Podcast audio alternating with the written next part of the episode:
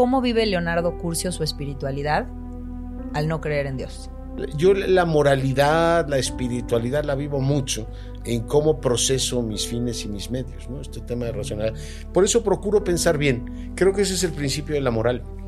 Porque yo todos los días me despido del programa de noticias diciendo sea rabiosamente feliz, debería decir sea valentinamente feliz.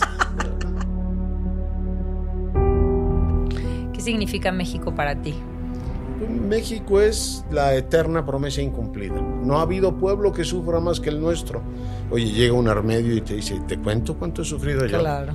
O los judíos, o los húngaros, o los polacos, o los rusos. Yo creo que tú te construyes la vida, las personas y los pueblos.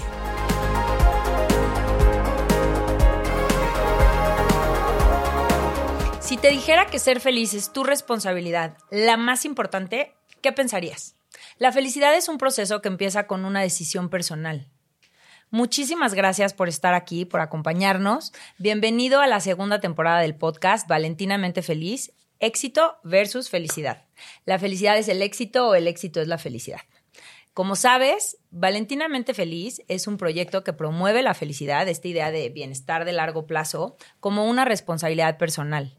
Y es por ello que desde distintas plataformas comparto información y herramientas científicas para que puedas aprender y trabajar en construir tu felicidad. La verdad es que siempre he pensado que muchas veces aprendemos más de las historias en las que nos podemos ver reflejados que en la información o en las teorías. Así que en esta segunda temporada del podcast quiero acercarte historias de personas en distintos ámbitos, deportistas, periodistas, famosos, políticos, personajes del mundo empresarial, en fin, personas e historias que admiro muchísimo, pero sobre todo de grandes seres humanos, para que puedas encontrar inspiración, esperanza y tal vez tomar uno que otro tip que puedas usar en tu camino de construcción de felicidad. Así que hoy tengo el gusto de compartir tiempo y espacio con uno de las personas que más admiro. Él es licenciado y maestro en Sociología Política por la Universidad de Provenza, Francia, estudios que realizó como becario del gobierno francés, es doctor en Historia por la Universidad de Valencia, en España, su desempeño profesional abarca principalmente tres espacios, el periodismo, la cátedra y la investigación científica. Es autor de 10 libros y coautor de más de 40 libros. Su título más reciente es El presidente, las filias y fobias que definirán el futuro del país, en 2020. Actualmente es conductor del noticiario Hacia Amanece en ADN 40 y de Leonardo Curcio en Fórmula, así como el programa Incursionando en el canal del Congreso. Es miembro del Consejo Consultivo y articulista del Universal. Es comentarista del programa de Canal 11, Primer Plano, y ha sido galardonado por el presidente de Italia con el premio Italia en el Mundo 2007. La revista Líderes Mexicanos reconoció su trayectoria y lo colocó entre los 300 líderes más influyentes de México. Un hombre generoso y que con su congruencia, profesionalismo y sentido del humor logró que para mí fuera un placer escuchar las noticias. Muchas, muchas gracias por estar aquí. No, hombre, gracias por recibirme. Leonardo Curcio. Muchas, muchas gracias. Me siento verdaderamente contento de estar aquí, pero particularmente tengo una enorme curiosidad porque yo todos los días me despido del programa de noticias, el que hago en tele, el que hago en radio, diciendo sea rabiosamente feliz, debería decir sea valentinamente feliz. Pero lo digo como una especie de misión, pero también como un buen deseo, ¿no? Como una especie de talismán que le mandas a la audiencia, porque creo que de todos los temas que uno puede efectivamente pensar en la vida es el más importante. Y vengo con curiosidad porque entiendo que tú tienes un método científico para estudiar esto. Es correcto. Muchas, muchas gracias. Em, sí, así es. Lo que compartimos en el espacio de Valentinamente Feliz, que yo creo que es el diferenciador más valioso con otros espacios, es justamente esta parte científica y al mismo tiempo eh, la simplicidad, la facilidad. O sea, yo trato de que la información y las herramientas que comparto realmente puedan resonar sin importar tu condición, tu nivel académico, tu género, tu edad, y que puedas agarrar una idea de valor y empezarla a aplicar en tu vida, porque si bien sabemos la felicidad es algo que se construye, ¿no? No es algo que...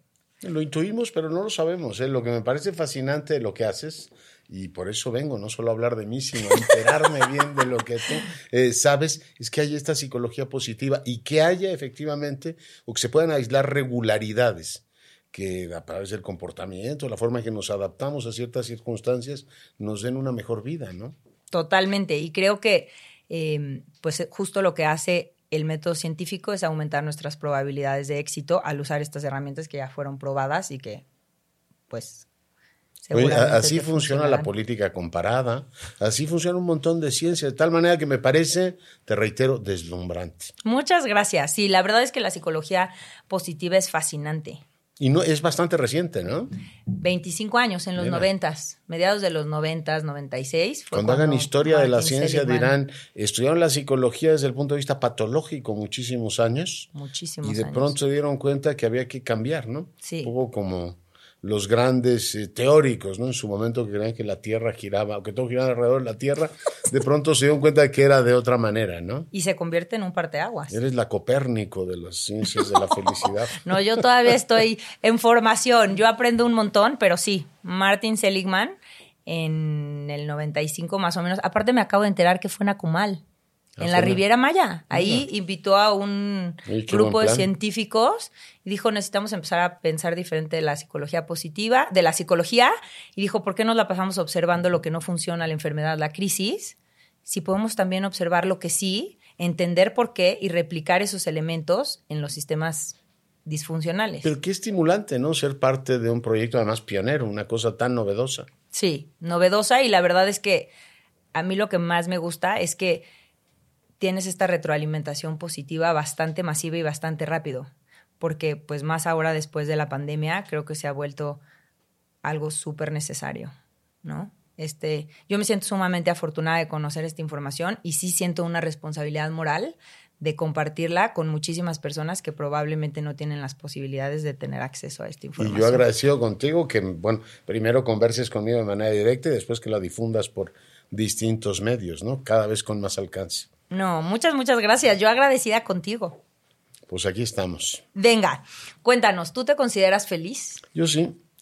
Parece una cosa indecente que lo diga así, sin más preámbulo, pero sí, sí me considero feliz y creo que es como una especie de misión que uno tiene en la vida. Claro, no es una cuestión, digamos, este, sencilla ni permanente, está ligada a varios factores que ya me irás diciendo si están en lo correcto o no, pero yo veo así como una especie de, de brújula, como de brújula estratégica, es decir, para ser feliz, ¿qué hace falta?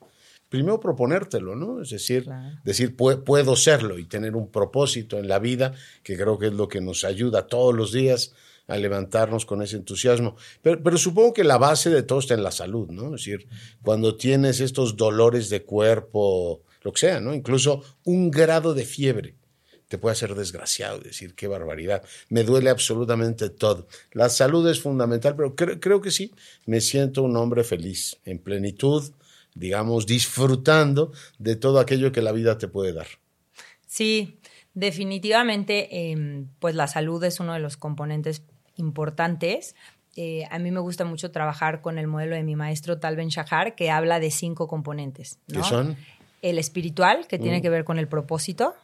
La parte física, que tiene que ver con la conexión eh, cuerpo-mente y el autocuidado, mm. la parte intelectual, que es este aprendizaje necesario que todos los seres humanos de manera natural eh, buscamos y, necesitamos, la parte de las relaciones, siendo este rubro el principal predictor de felicidad en los seres humanos, y el último es la parte emocional.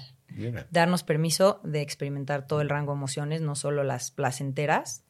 Eh, aprender de ellas y a construir herramientas para transitarlas de una manera efectiva y aprovecharlas a tu favor. Entonces, sí, definitivamente la salud es uno de los cinco componentes. ¿No me puedes dar un papelito para que yo no ¿O me vas a pasar el PowerPoint con Claro que te paso el PowerPoint. Oye, cuéntanos, tú has entrevistado em, pues personajes famosos en todos los ámbitos, político, deporte, celebridades, el que quieras. Em, personas que de bote pronto pudieran parecer exitosas en el concepto general, ¿no? Que entendemos por éxito. En tu experiencia, ¿tú crees que el éxito es la felicidad o la felicidad es el éxito? Yo creo que el éxito ayuda mucho a ser feliz, pero no diría que son, digamos, concomitantes. O sea, la idea del éxito finalmente pues, se puede definir de mil maneras, ¿no? Dinero, reconocimiento, lo que tú quieras. Pero creo que la felicidad está mucho más anclada en la capacidad de domesticarte a ti mismo, es decir, poder vivir contigo mismo todos los días y sentirte bien. Los franceses dicen esto de sentirte bien en tu piel, que es como estar, estar bien en tu cuerpo, decir, estoy contento conmigo mismo. Y la segunda tiene que ver con el equilibrio con los demás. Yo creo que uno de los eh, temas fundamentales es, se lo copia Proust, entonces si suena muy inteligente es de Marcel Proust, no, no, dice, tú tienes que domesticar tu imaginación en la relación con los demás mm. O sea, desde la relación con tus hermanos hasta la relación con tu pareja, tú te puedes empezar, o tus padres, imaginar, es que yo creía que tú eras de otra manera. Cuando tú domesticas tu imaginación, que es tu instrumento para conectarte con los demás, tú reduces la idea de que tu hermana debe ser una princesa, que tu mamá debe ser una señora como de los cuentos, que tu pareja es el príncipe azul o la princesa soñada. Y cuando te das cuenta que son personas que tienen pues emociones, que tienen malos momentos, que tienen lo que tenemos todos los demás, tu vida es mucho más placentera y feliz, porque aprendes a estar bien contigo mismo, ese equilibrio eh, interno que debes tener, y aprendes a no exigir a los demás aquello que no te deberían dar, ¿no? que no es lógico que lo esperes. Buena parte de la, de la frustración, creo yo, viene de imaginarte, es que yo creía que tú ibas a hacer esto, ¿no? o que mi vida depende de lo que tú vayas a hacer. Y cuando te das cuenta que los demás te dan lo que te pueden dar y disfrutarlos intensamente, eh, yo creo que encuentras un enorme equilibrio. Me encanta. Eh, el segundo predictor de felicidad en los seres humanos son las explicaciones que damos a esos eventos neutros de nuestra realidad, o sea, las historias que nos contamos de lo que nos pasa. Entonces creo que está como muy relacionado a esta idea de domesticar tu imaginación, porque al final esas historias serán producto pues de esa imaginación, ¿no? Sí, sí, porque tú, tú empiezas a, digamos, desde los viajes, ¿no? Decir, oiga, voy a ir a Venecia, que es lo que hace Proust. Entonces te imaginas que Venecia va a ser fantástico y que vas a cenar en un lugar maravilloso y resulta que dan una pizza toda fría y el mesero te trata pésimo y hace un clima de todo lo demás. Es decir, tú tienes que domesticar tu imaginación para que no vayan a ocurrir las cosas como tú supones o predeterminaste que iban a ocurrir y fluir con lo que hay, decir, bueno, pues esta es Venecia, igual que México. Es. oye, México no es las postales, el que llega aquí y dice, oiga, llueve nueve meses al año, pues qué le cuento, así es la Ciudad de México, ¿no? Claro. Y contaminada ocho meses al año. Entonces, así tenemos que, digamos, aceptar esas realidades. Es lo que es, claro. Oye, eh, ¿Tú te sientes responsable y creador de tu vida o hay por ahí eh, este vestigio de, suerte, de destino, de Dios, de así me tocó? No lo creo. Yo, yo creo que uno hereda ciertas cosas, desde el color de los ojos, eh, la pigmentación de la piel y algunas disposiciones genéticas que ignoro, ¿no? Hay quienes son altos, otros son bajitos, gorditos, delgados y hay una, digamos, predeterminación, digamos, sanitaria, ¿no? Hay gente que es más saludable que otra, y yo creo que la salud sí te, es un determinante fundamental para ser feliz, ¿no? Si estás enfermo, tu vida se vuelve eh, miserable, pero eh, tú vas construyendo tus opciones, o sea, tus posibilidades, o sea, tú no puedes decir que vivimos en un mundo predeterminado, porque entonces nos estaríamos amputando, Valentín, aquello que todas las religiones le conceden al ser humano que es el libre albedrío. Si estuviésemos predeterminados, habría un Dios tremendamente, digamos, mezquino que diría, usted no va a ser feliz, Valentina, porque yo lo predeterminé, y usted, en cambio, Peter, va a ser enormemente feliz porque yo ya lo dispuse. No, naturalmente tenemos libre albedrío y buena parte de lo que nos ocurre nosotros nos lo curramos, como dicen los españoles, o sea, nos lo trabajamos y nuestra posibilidad de producirnos a nosotros mismos es responsabilidad propia. Oye, igual que los países, ¿eh? O sea, tú dices, oiga, ¿por qué hay países que les va mal? ¿O por qué hay países que de pronto tienen saltos cualitativos? Pues porque tienen imaginación colectiva y hay otros que se la pasan victimizándose, diciendo, ay, qué mal nos ha ido. El nuestro. Esperando que nos resuelvan. No, el nuestro se la pasa diciendo que qué mal nos ha ido en la vida, ¿no? No ha habido pueblo que sufra más que el nuestro. Oye, llega un armedio y te dice, ¿te cuento cuánto he sufrido yo? Claro o los judíos, o los húngaros, o los polacos, o los rusos. Yo creo que tú te construyes la vida, las personas y los pueblos. Me encanta. Eh, ¿Qué opinas de abordar la felicidad como una responsabilidad personal? Mira, nunca lo había pensado, pero yo, creo que es nuestro deber con nosotros mismos. Y creo que el efecto directo y colateral que tiene sobre el entorno en el que nos desarrollamos, y lo pienso así como en círculos concéntricos, desde la familia hasta el lugar donde tú trabajas, vas derramando elementos positivos. Porque ya, ya me vas a explicar tú qué pasa cuando te relacionas con gente tóxica, ¿no? Creo que también te va dando, no sé si ondas sonoras o algo que se desprende de la mente. No, pero sí, sí, te va generando un ambiente que te empieza a ser más pesimista, ¿no? Sobre Sí, hablan de los happy patches. ¿Mm? ¿no? De la influencia que tiene el ambiente en el comportamiento de las personas y viceversa. Entonces esto hace que se vayan creando como estos parches de felicidad en las organizaciones, en los países. Y está estudiado y es súper interesante. Pero sí, definitivamente, pues. Tengo que aprender más de eso, ¿eh? Cuando quieras. platicamos. Lo haré, lo haré, Me encanta. Oye, em, ya platicamos que la ciencia de la felicidad promueve el bienestar espiritual mm. como uno de los eh, componentes del bienestar integral del ser humano para poder lograr este concepto de felicidad, ¿no? Tener una vida que disfrutes y en la que encuentres significado. Eh, entendiendo la espiritualidad como propósito. Habrá personas que encuentren este propósito en la religión, pero habrá, o en un Dios, pero habrá personas que no, y sabemos que no es necesario eh, tener un Dios o una religión para tener una vida espiritual. Pero en alguna entrevista que te hicieron recientemente, escuché que tú no crees en Dios. No. ¿Cómo vive Leonardo Curcio su espiritualidad al no creer en Dios? No sé qué entrevista oíste, pero sí, efectivamente eso dije.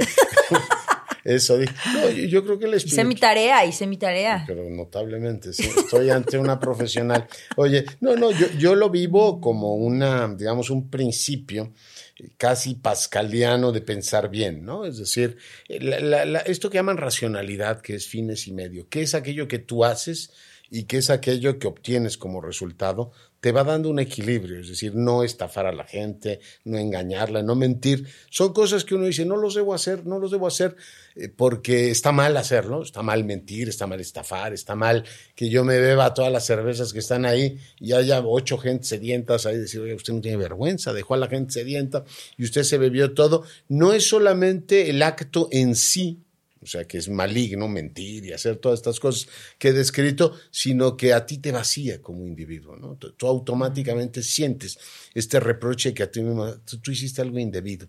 O sea, dejaste a personas en una situación vulnerable por tu egoísmo o por tu, en fin, la disposición que creas. Yo la moralidad, la espiritualidad la vivo mucho en cómo proceso mis fines y mis medios, ¿no? Este tema de racionalidad. Por eso procuro pensar bien. Creo que ese es el principio de la moral. Me encanta. pensar de una manera positiva y podrá decir la gente es egoísta, sí. Cuando, tú haces el bien, así no el bien de que yo sea San Francisco de Asís, pero si puedes ayudar a alguien y lo haces, independientemente del efecto que tenga sobre esa persona, tú tienes una gratificación enorme. Y no, sé cómo estamos hechos, ya me, también me explicarás todo eso, los seres humanos, si biológica o espiritualmente. Un día le pregunté esto a la esposa de Paul Oster, que es una mujer notabilísima. ¿En qué parte del cuerpo residen los, este, los sentimientos? O sea, si yo te confieso algo a ti, Valentina, el efecto terapéutico que tiene la confesión me aligera. Digo, lo podría hacer. Sí, sí, sí, totalmente. Pero si yo te digo a ti, yo vine y te mentí aquí a tu estudio como un bellaco, te dije cosas que no eran ciertas. En el momento que te le reconozco, yo tengo una, o sea, una ligereza tremenda que no sé cómo explicarla. No sé cómo explicarla. Y eso yo lo llamo espiritualidad, si tú quieres, ¿no? No sé si algo físico, si, si lo tengamos en alguna parte del cuerpo, que las emociones vivan ahí, ¿no? Estén en el corazón. ¿Dónde vive el alma? La verdad es que no lo sé. Sí, yo creo que, que no son lo mismo, pero sí están relacionadas, ¿no? O sea, al final del día las emociones han sido estudiadas que su componente fisiológico está en diferentes partes del cuerpo según la emoción. Mm. Y eso es como muy interesante. Y la parte del alma sí creo que está directamente ligada a la espiritualidad y es esta parte de propósito, mm. ¿no? Pero viven en el vaso, en el páncreas, en... O sea, la culpa, por ejemplo, el haber hecho algo que te atormenta en fin, me resulta intrigante todo esto. Y bueno, volviendo a la idea de la espiritualidad, yo, yo así, así la vivo. ¿eh? O sea, no siento que haya un Dios. Que de todas maneras ese Dios, en la hipótesis de que existiera, me dio el libre albedrío. Y jamás se fijaría en un pigmeo como yo diciendo, usted engañó a Valentina, a ver, malvado. Ojos de, le ponemos orejas de burro por malvado, ¿no? No creo que haya dioses que estén ocupados de eso. Tenemos creo que los biólogos llaman homeostasis, ¿no? Yo no sé en psicología si haya esto, esta capacidad como de encontrar equilibrios. y, creo que en la mente o en el alma, no sé cómo finalmente describirlo, siempre tienes este principio de equilibrio, que tú mismo, no sé por dónde entra, pero finalmente lo, lo tienes y es muy poderoso. No te puedan cambiar el chip y decir, vamos a hacerlo ahora ya un, este, vamos a cambiar la parte homeostática de este señor y lo vamos a hacer más malo o más bueno, ¿no? Me encanta, porque creo que justamente una de las cosas que más admiro de ti es esa congruencia, ¿no? Y que para mí eres ejemplo vivo de congruencia y, lo has demostrado en, en, muchas cosas. Y creo que está como muy ligado a esto que dices, ¿no? Al final del día no necesitamos de un dogma ni de un Dios, para tener esta retroalimentación constante, hecho resultado, hecho resultado, que es la que compartes que alimenta tu espíritu, ¿no? Pero yo, yo le pregunto a la doctora, ¿es que nos falta más tiempo de estar con nosotros mismos? O sea, yo tengo la impresión de que todas estas cosas sí eh, requieren de un momento en el cual tú puedas estar contigo mismo. Sí, sí, claro que sí. Al final del día yo creo que eh, un elemento básico para poder construir felicidad es este silencio mental, mm. ¿no? Que es el que te permite conocerte. Porque la felicidad tiene estos dos componentes. Si bien está la, la ciencia de la felicidad, la psicología positiva que te da el research o toda esta investigación que aumenta tus probabilidades de éxito, también está el me search. Mm. Lo que a Leonardo Curcio le hace súper feliz, a mí me puede generar una ansiedad espantosa. Y si tú no te conoces y yo te doy mi receta, no necesariamente te va a funcionar a ti. Eh, leí hace poco uno de un español que ha tenido mucho éxito, Plat se llama, que hace toda una, apología de la meditación. Yo nunca he meditado y no estoy, no sé si realmente lo puedo hacer, o sea, abstraerme. Pero si yo no consigo a lo largo del día 20 minutos de lectura, de estar conmigo mismo, o sea, la lectura me, también con la música lo consigo como abstraerme, y puedo ser un ser bastante poco agradable. ¿eh? Hay, Eso te iba a decir. Hay momentos en los que, necesitas, o sea, no me lo tomen a mal, pero necesito 20 minutos de estar solo leyendo. Digo, habrá quien medita. Leí el libro y me resultó como muy desafiante. decir, ¿habrá quien pueda estar meditando una hora al día? Es que sí, sí, sí hay quien pueda, pero justamente creo que sí meditas. Ese es tu estilo de meditación. O sea, meditar es poner toda tu atención en una sola cosa hay quien la pone en la respiración, hay quien lo pone en un conteo, hay quien medita con música. Mi maestro, por ejemplo, medita con música. Ah, mira. Pero, doctora, pregunta, ¿no estás subcontratando la meditación ahí? O sea, ¿no está meditando alguien más por ti? O sea, si yo me pongo a leer Infancia, Adolescencia y Juventud de Tolstoy, ¿no está Tolstoy meditando por mí? ¿No me lo estoy robando eso? No, porque toda tu atención está en Tolstoy. Y eso está creando conexiones neuronales que te dan los mismos beneficios de una persona que tiene una hora respirando y pensando en inhalo, exhalo. O sea, el yoga es una meditación en movimiento. Hay gente que medita corriendo. Ese ejercicio de paz de necesito mis 20 minutos, no me molesten, hay gente que lo tiene corriendo. Mira. Lo debería hacer yo, eso, de correr. oye, intento nadar, me han dicho, porque, y que lo hago con cierta frecuencia, me han dicho, oye, hay, hay esto, ¿cómo se llama? Estos auriculares, hay este, ¿cómo se llaman? Los auriculares para eh, nadar. Dije, si 20 minutos no puedo estar conmigo mismo, muy mal está la cosa, ¿no?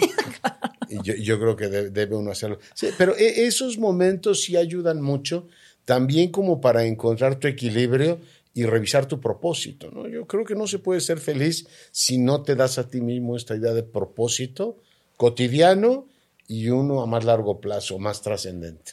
Me encanta, siendo como que lo tienes muy definido. ¿Te gustaría compartirnoslo? Pues sí, yo, yo, yo, soy muy ordenado, o sea, creo que de alguna manera, igual que todo el mundo, digo, qué horror levantarse todos los días tan temprano. Disfruto enormemente las vacaciones, que es, digamos, en la variedad, en la mudanza, está eh, también una forma de disfrutar de la vida y disfrutar de lo que tienes. Pero el orden tiene muchos efectos benéficos, ¿no? Es decir, Yo recuerdo mi añorado amigo Pepe Carral, que murió hace poco, me decía, el tener propósitos, tener causas, te ayuda, vivió 99 años, o sea que algo sabía de la vida, te, ayuda a tener esa disciplina cotidiana y no dejarte ir, ¿no? Es, que esa parte yo creo que es muy importante, aunque te digo, a veces se queje uno, ay, qué horror, tengo que ir a trabajar, pero la idea de un trabajo placentero, de un propósito cotidiano es muy bonita. Y la idea de que estás pues metido en algo, digamos, hermoso, en mi caso pues me dedico a, digamos, dar noticias, escribir libros y ensayos, yo creo que eso le da una, una sensación de, digamos, de sentido a la vida que en el caso de mi trabajo, pues mido a través del reconocimiento de la gente, de mi familia, que me llena de satisfacción. O sea, saber que tú estás haciendo algo que impacta positivamente en la vida de los otros,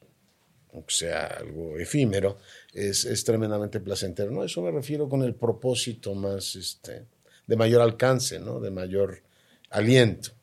Me encanta. ¿En algún momento tuviste como este ejercicio de definición o ha sido que sea algo que se ha ido dando de manera natural o yo creo que la vida te va eligiendo, ¿no? Hay, ciertas cosas que dependen de ti, pero hay ciertos elementos que va determinando la vida, ¿no? En qué contexto naces, eh, las opciones que tienes para formarte, si tienes acceso o no a determinados este, elementos complementarios en tu formación, si aprendes o no lenguas, viajas o no.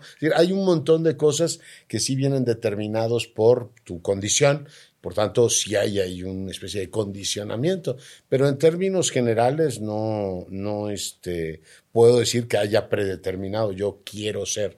Estos que dicen, yo soñé con ser presidente toda mi vida, me imagino que debe ser muy frustrante porque pues la mayoría no llegan a ser presidentes. Y, creo yo, eh, lo digo ante la doctora, que uno de los secretos de la felicidad es entender que tu circunstancia puede ser gloriosa y que hay ciertas cosas que no necesariamente dependen de lo que tú te habías predeterminado. habías predeterminado. yo quiero vivir en Beverly Hills y ser estrella de cine, o tenista profesional, o cantante de ópera. Pues resulta que no eres ni una cosa ni la otra encontrar en tu circunstancia elementos que te permitan ver cuán gloriosa es la vida, yo creo que sí es una forma de sabiduría.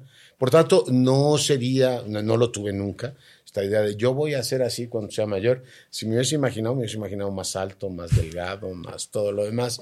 Pero bueno, no, no ocurrió así y heme aquí. Pero sí esta capacidad de vivir con lo que tienes, sí es algo que creo que es bastante grato, ¿no? poderte sentir bien en tu piel. ¿Tú crees que has tomado decisiones difíciles para ser tan feliz hoy como nos compartes que eres? Mira, yo, creo que las decisiones, sí, claro que he tomado decisiones difíciles. Lo que no creo que estés en condiciones de determinar cuando las tomas el efecto que pueden tener sobre el conjunto de factores, porque cada decisión que vas tomando, o sea, hay decisiones paramétricas que son las típicas de si me sirvo agua, ahora beberé, bueno, eh, pero las decisiones de la vida son casi siempre estratégicas, o sea, si en el ajedrez yo muevo el caballo hacia adelante, tú vas a contra, eh, vas a responder con moviendo la torre, y entonces lo que yo tenía pensado que iba a ocurrir no necesariamente se dio, y la mayor parte de las decisiones han sido paramétricas. No estoy seguro que hayan incidido. Yo creo que todos tenemos en algún momento como un abanico de decisiones que tiene que ver con la moralidad, con fines y medios, etcétera. Y si tú encuentras tu equilibrio, el triple este, ¿no? El de con los demás, contigo mismo y ir moderando tu, imaginación, no, no de predeterminar qué tipo de futuro vas a tener, eh, puedes tener una sensación de tranquilidad de que ahí donde tuviste que decidir o optar por un camino, afectaste lo menos posible a los demás, siempre tienes decisiones complicadas, pero no estoy seguro que hayan predeterminado, que configuren el escenario de lo que soy, no de manera lineal, porque finalmente nuestra vida también depende de un montón de interactuaciones, ¿no? Y de factores que están más allá de nuestras posibilidades. Esto que llaman ahora también resiliencia, ¿no? Es decir, pues tú te vas adaptando, ¿sí? Pues de pronto te toca vivir un terremoto o te toca vivir un desastre natural. Tú dices, ¿estaba preparado para eso? No lo sé si estaba preparado. Supongo que nadie está preparado para eso. Una desgracia personal, etcétera. Pero esta capacidad de producirte a ti mismo, que eso lo tienen muchos los historiadores, Valentín, es muy interesante como, como dialogar más eh, la, esta psicología positiva con la historia.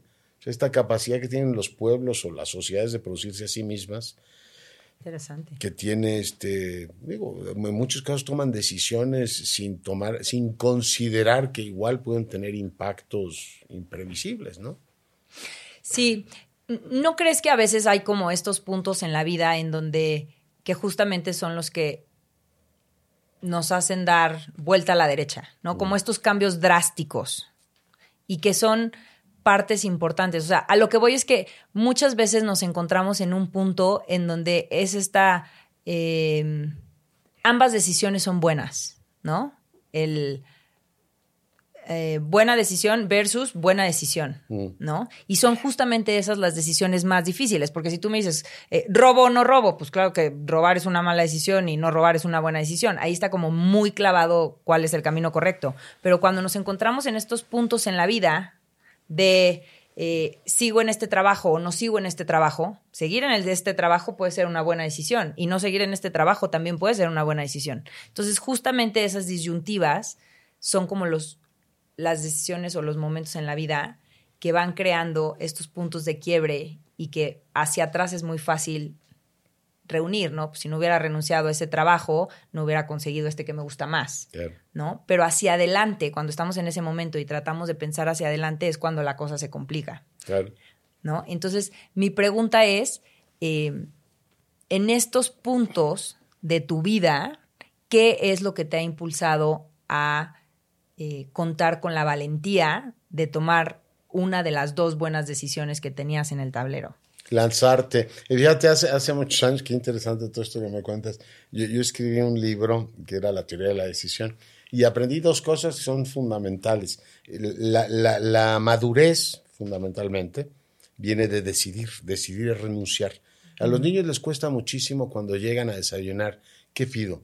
¿Huevos o hot cakes? ¿Y tú qué harías? ¿O pedirías dona de canela o dona de chocolate? O sea, la, niñez, eso viene de Aristóteles, eh, tiene como elemento fundamental el que el decidir te lleva a saber que si optaste por una cosa, estás renunciando, fatalmente a, la otra. Y la madurez supone que independientemente de lo que hagas, eh, la decisión la tomas y la tienes que tomar asumiendo eh, no solamente todas las consecuencias y dejando de pensar en el mundo que pudo haber sido y no fue, que creo que de cuantas cosas puede hacer un ser humano es lo peor. Es decir, si tú decides casarte con alguien y pasas tu vida pensando en que a lo mejor hubiese sido más feliz con Periquita o cómo hubiese sido mi vida, eso los historiadores le llaman la nariz de Cleopatra. Si Cleopatra hubiese sido fea, Julio César no se hubiese enamorado de ella y entonces la historia de Egipto y de Roma sería otra. Pero no tiene ningún sentido discutir eso. Cleopatra era seductora y Julio César se eh, murió por ella y nació el cesarión. E, esa es la historia. Lo demás es inútil. La, la, las decisiones difíciles se deben tomar y como dice el clásico, a lo hecho pecho. Una vez que tomaste tú, este, ¿cómo se llama? Una decisión la tienes que tomar y poco a poco se va convenciendo uno. Creo que los psicólogos, creo que fue Festinger, el que escribió esta de la disonancia cognoscitiva, ¿no? Dicen, una vez que tomaste una decisión, con el tiempo tiendes a afirmar que la decisión que tomaste es la mejor. Por ejemplo, a mí me ofrecieron una bebida espléndida y agua. Y yo elegí agua. A lo largo del programa estoy pensando, debí haber pedido otra cosa, pero poco a poco te irás convenciendo de que beber agua fue la mejor decisión. Yo creo que si vamos desarrollando equilibrios, la, la, la, la necesidad de que haya consonancia en tu propio cerebro con tu decisión te va permitiendo tomar una, una, armonía. Pero sí creo que un gesto de madurez, volviendo al nudo del razonamiento, es decir, hay decisiones que tienes que tomar y es como cuando saltas en un bungee o en una de estas cosas, ya no hay vuelta atrás y hay que asumirlo con todas las, las consecuencias.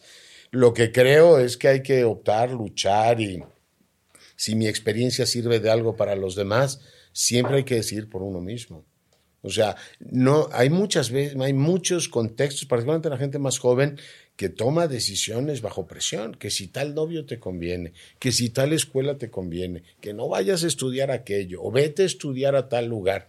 Y uno, por alguna razón, hay elementos condicionales, opiniones, cosas que has leído, versiones que te han dicho, películas que has, no sé, hay mil formas que pueden nutrir tu razonamiento que nadie decida por uno ni condicionen las decisiones. la autonomía del ser humano, su grandeza, es poder decidir eso y si se equivoca, pues... Me encanta. A lo hecho pecho. Me encanta. Y cómo a veces eso que estás diciendo se traduce como egoísmo, ¿no? Qué egoísta. No tomó en cuenta. Nuestro primer deber es protegernos a nosotros mismos, creo yo. ¿eh? Y si eso le llaman egoísmo, llámenle como quieran. Pero ¿quién vive por uno? ¿Quién administra tu ser? Pues tú mismo, ¿no? Claro. Nadie va a venir a decir, ay, Valentina, qué pena que tomaste esa decisión.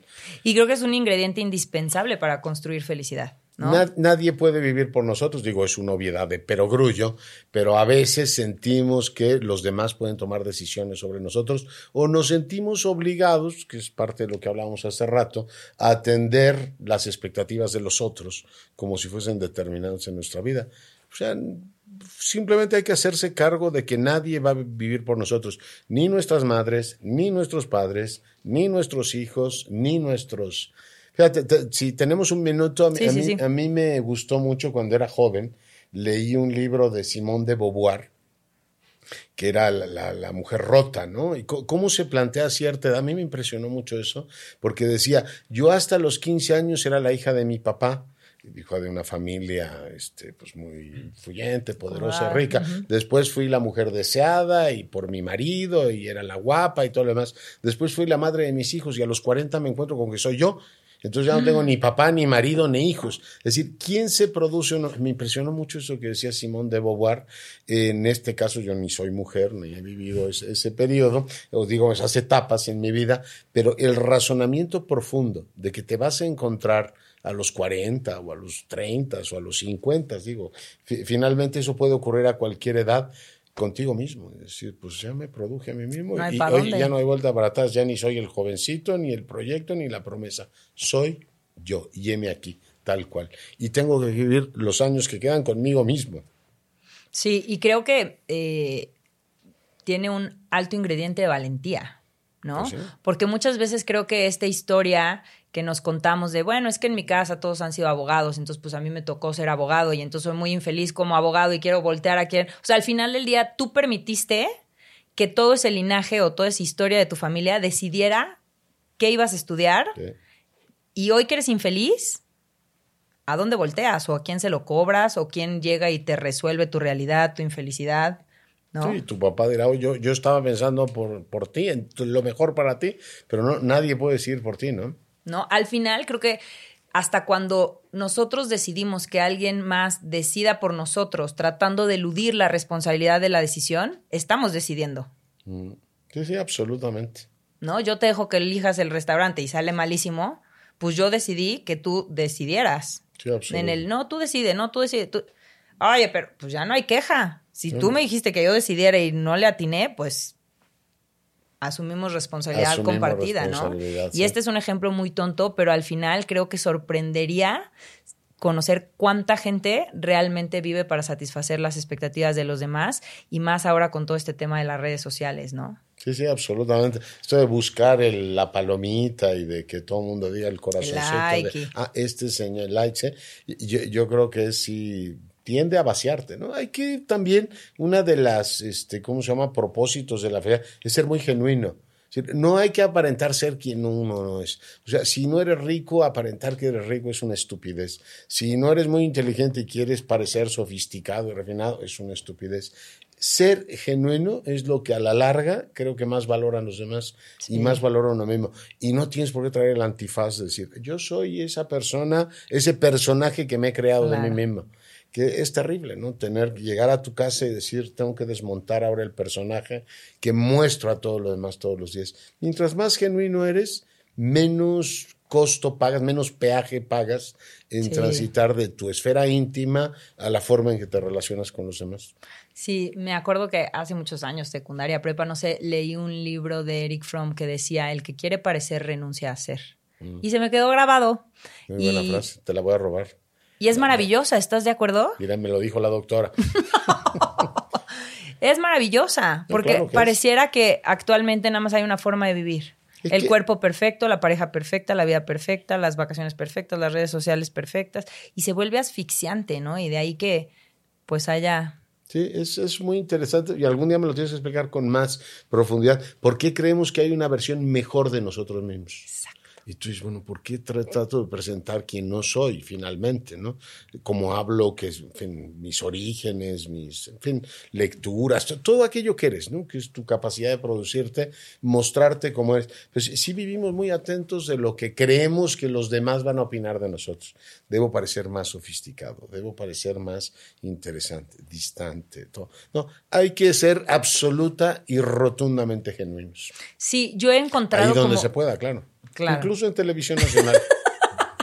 Yo he encontrado como una triada muy interesante entre la valentía, la autenticidad y la libertad. Mira. O sea, creo que realmente no puedes sentirte genuinamente libre si no tienes la valentía de ser auténtico. Mira, pues, lo, suscribo plenamente. Me enseñas todo, ¿no? ¿verdad? Creo, creo que... Me parece rotundo.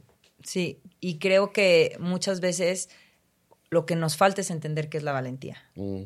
Porque de ahí es donde se detona lo demás.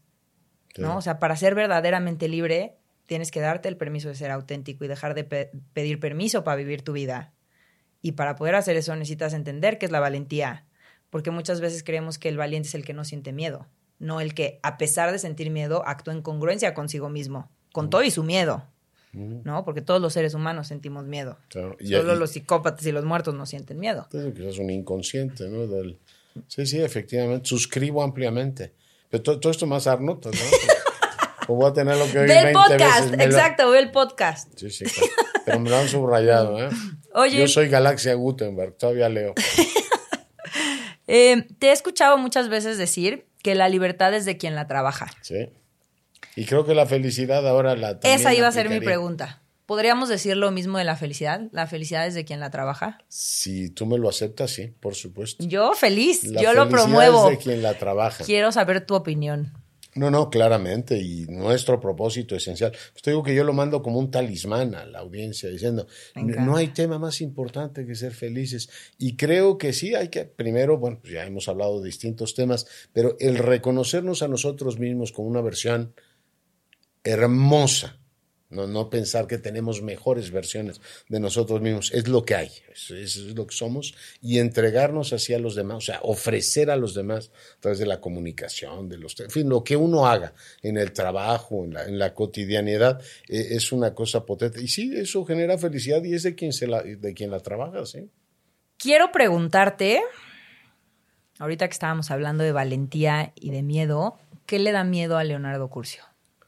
A, mí me da miedo, el, ¿sabes cuál es mi pesadilla más frecuente? Que llego tarde a los vuelos. O sea, que no estoy en el momento adecuado, en el lugar eh, que debo estar. Y supongo que es como una especie de obsesión, esta por la puntualidad que tengo. Y, sueño muy frecuentemente que no llego, que hay 12 mil cosas que me distraen. Pero sí, e, esto de no estar en el lugar este, ahí donde tienes que estar en este momento me genera mucha bueno, pesadillas frecuentes. Sueño mucho eso y supongo que es producto de un miedo atroz que tengo, ¿no? no como no llegar, no estar en el lugar, en el momento que tienes que estar. ¿Como a faltar a este compromiso contigo? O sea, como a faltar con los compromisos que tienes, ¿no? Si un niño decir no voy a, ir a la escuela o no voy a ir al noticiero. Quizá también por eso, ¿no? El tipo de trabajo que tengo. Mi frase de salida es ser rabiosamente feliz y mi frase de entrada pues, son rituales la liturgia de los conductores, es ya estamos aquí puntualmente, como todos los días. Mm. Y esta idea de que algún día no va a ocurrir eso, no sé, como que me genera un miedo atroz, ¿no? bueno, de pensarlo, empecé a sentir así como de sí. o sea, en el estómago empecé a sentir. O sea, la cámara te está esperando a las 7 de la mañana todos los días. Y poder decir, ya estamos aquí puntualmente. No estamos aquí puntualmente, sería terrible. Como todos los días. No está, eso me genera mucha angustia. Eso, eso me da mucho miedo. Y bueno, eh, es algo que no controlo, ¿eh? porque lo sueño y todo. Intento llegar a tiempo a todos lados. ¿Qué palabra describiría tu vida? Yo creo que soy una persona ordenada y equilibrada, eso, eso diría. Busco equilibrio y orden. ¿Qué significa México para ti? Pues México es la eterna promesa incumplida.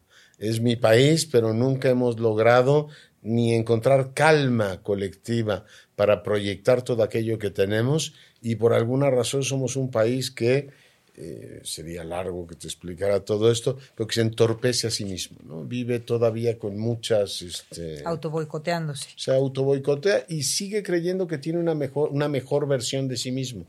¿no? Creemos presentarnos como lo que no somos. Es un país que es en muchos sentidos una máscara, pero pues es mi patria y yo sueño con algún día verla como una potencia media, mucho más radiante, y sabes que mucho más en paz consigo misma. Es un país todavía muy atormentado, con muchos dolores. La forma en que ve su historia, cómo reniega de sus orígenes, cómo niega lo que es. ¿No? Decimos, Justo como la representación macro de lo que platicábamos ahorita, ¿no? Macro, ¿no? Se niegan que si somos un país que viene de tales orígenes, entonces, pues, bueno, todo mundo viene de algún origen y todo mundo tiene, si le rascas un poquito en la genealogía, pues algunos episodios poco edificantes. Pero claro. no hay por qué convertir eso en una especie como de, de, de trauma colectivo.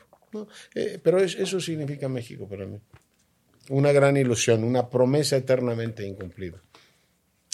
Me encanta. Bueno, me encanta cómo lo explicas porque siento que lo comparto, aunque también comparto el sueño de que algún día podamos realmente vivir en autenticidad y en paz. Mucho más genuino. Libertad. Más contentos con nosotros mismos, ¿no? No echaron la culpa a todo el mundo de por qué nos increíble. ocurre lo que ocurre, ¿no? Salto cuántico. Hay que, hay que desarrollar esto de la inteligencia colectiva. Estaría y la felicidad colectiva, sí. Sabes que en Bután se mide el. Aquí medimos el Producto Interno Bruto, allá medimos la felicidad interna bruta. Mm. Y ese es su indicador de progreso. ¿Tú sabes dónde fui enormemente feliz? En Bután. Me encantó ese país. Yo no conozco. Pronto. Está en el bucket list. No, no, ve, Pero me parece interesantísimo. O sea, cambiar tu concepción de progreso de dinero y economía y temas materiales Fascinante. a la felicidad, o sea, realmente cuál es el objetivo que tenemos como país, producir bienestar de largo plazo en las personas que vivimos ahí, me parece... Y, y el equilibrio que tienen, la belleza de sus montañas. Es fascinante eso, ¿sí? Pronto. Oye, pues muchas gracias, ya estamos llegando al final. Uy, qué pena, tan este... contento estaba yo aquí. Y al final siempre me gusta cerrar con una sección que se llama Siete preguntas valentinamente, que son estas preguntas rápidas en donde contestas lo primero que se te venga. Gulp. Venga. ¿Cuál es tu propósito de vida y cómo lo vives? Ser feliz. ¿Qué te hace sentir feliz? El equilibrio y el orden. ¿Cuál es la emoción que más sientes? Eh, satisfacción. ¿Cómo te diviertes? Trabajando. ¿Cómo te demuestras amor propio? Haciendo bien las cosas, con excelencia. ¿Cuál es el acto de generosidad que más valoras? Poder ayudar a alguien a transformar su vida. Yo soy profesor, eh, poder hacer eso me genera una enorme satisfacción. ¿Qué es lo que más le agradeces a la vida? Que me haya dado salud todos estos años. Me encanta. Muchas, muchas, muchas gracias por estar aquí. Valentinamente feliz, sea rabiosamente feliz.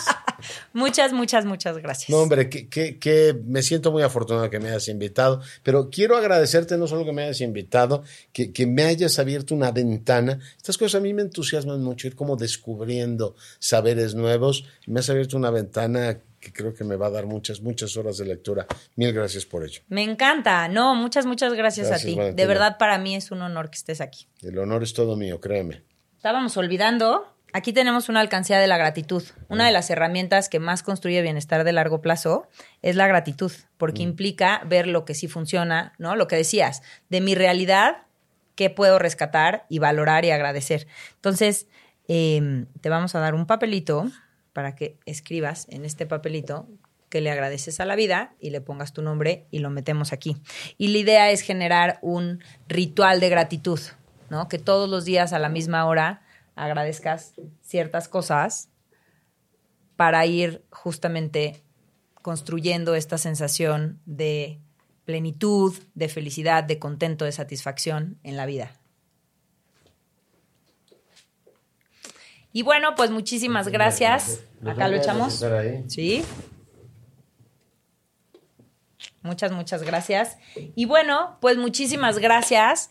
Espero que esta información te haya gustado, pero sobre todo que te haya servido. Si fue así, Ayúdanos compartiendo.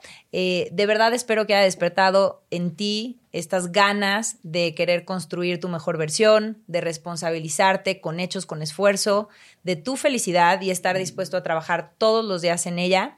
Eh, ayúdanos compartiendo. Si pensaste durante esta charla en alguien que crees que esta información pueda servirle, hácela llegar eh, y así nos estarás ayudando a acelerar esta revolución de felicidad y amor propio. Suscríbete a nuestros canales de YouTube. Eh, tenemos también nuestras redes sociales, nos puedes hacer llegar ahí cualquier comentario, cualquier duda. Estamos como Valentinamente Feliz en Instagram, YouTube, TikTok, Facebook y en nuestra página de internet. Muchísimas, muchísimas gracias por estar aquí, por haber compartido con nosotros lo más valioso que tienes, que es tu tiempo. Y recuerda que ser feliz es tu responsabilidad.